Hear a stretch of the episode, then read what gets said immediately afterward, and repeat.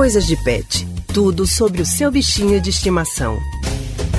Como anda a saúde do coração do seu bichinho de estimação, hein? Na coluna Coisas de Pet de hoje, vamos falar dos problemas cardíacos em cães e gatos. Já estamos com a nossa colunista Priscila Miranda para conversar com a gente sobre o assunto. Oi, Priscila, boa tarde, seja bem-vinda ao Rádio Livre de hoje. Olá, Leandro, boa tarde para você e para todos que nos acompanham pela Rádio Jornal. Problemas no coração de cães e gatos são comuns? É sim, Leandro. Existem animais com mais chances de terem doenças no coração, principalmente os idosos.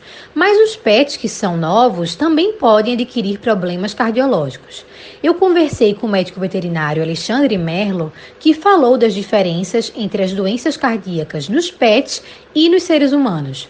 Vamos ouvi-lo. Existe sim é, doença cardíaca tanto em cães quanto em gatos. Elas são relativamente comuns é, principalmente em animais idosos, mas também em alguns animais jovens.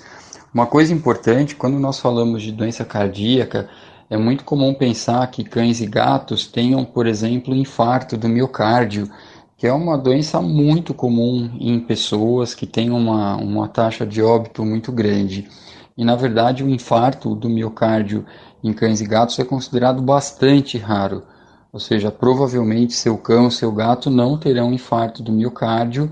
Outra coisa que não é tão comum nos cães e gatos é o aumento dos níveis de colesterol e triglicerídeos e isso provocar uma doença cardíaca. Então, existem sim várias enfermidades mas não são aquelas que são observadas nos seres humanos com mais frequência. Então, quais são as doenças que mais afetam o coração desses animais, Priscila? Há uma diferença entre as doenças mais frequentes nos cachorros e as que aparecem mais nos gatos, Leandro. O veterinário explica. Em cães, a, a doença mais comum é a endocardiose da válvula mitral, ou seja, um problema em uma das válvulas do coração e acontece um refluxo de sangue.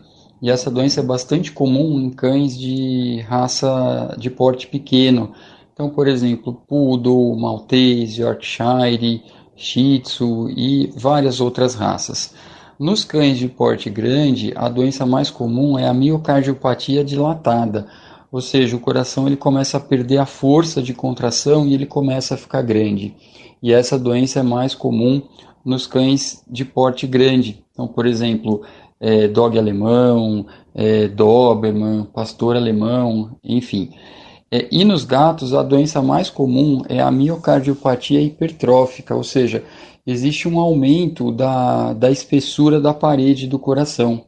E com isso, os gatos começam a apresentar alguns sintomas. É, essas são talvez as três doenças mais comuns, mas existem muitas outras que o médico veterinário pode fazer o diagnóstico. E para a gente finalizar, é importante alertar que todas essas doenças podem ser prevenidas pelo dono do animal, através de exames e consultas veterinárias que vão avaliar e diagnosticar alguma doença. E, claro, observar sempre como está esse animalzinho. Alguns sinais podem indicar que há algum problema com o coração dele, como por exemplo, uma tosse constante, muito cansaço, desmaios. Qualquer alteração desse tipo deve fazer com que o tutor leve o animal imediatamente ao veterinário. Muito bom, Priscila. Importante então ficar de olho nos nossos bichinhos de estimação sempre. Nós acabamos de conversar com Priscila Miranda, colunista do Coisas de Pet. Uma ótima segunda-feira. Muito obrigada, Leandro. Eu vou aproveitar para descansar um pouquinho agora em setembro e em outubro tô de volta para mais coisas de pet. Até lá, gente. Tchau, tchau.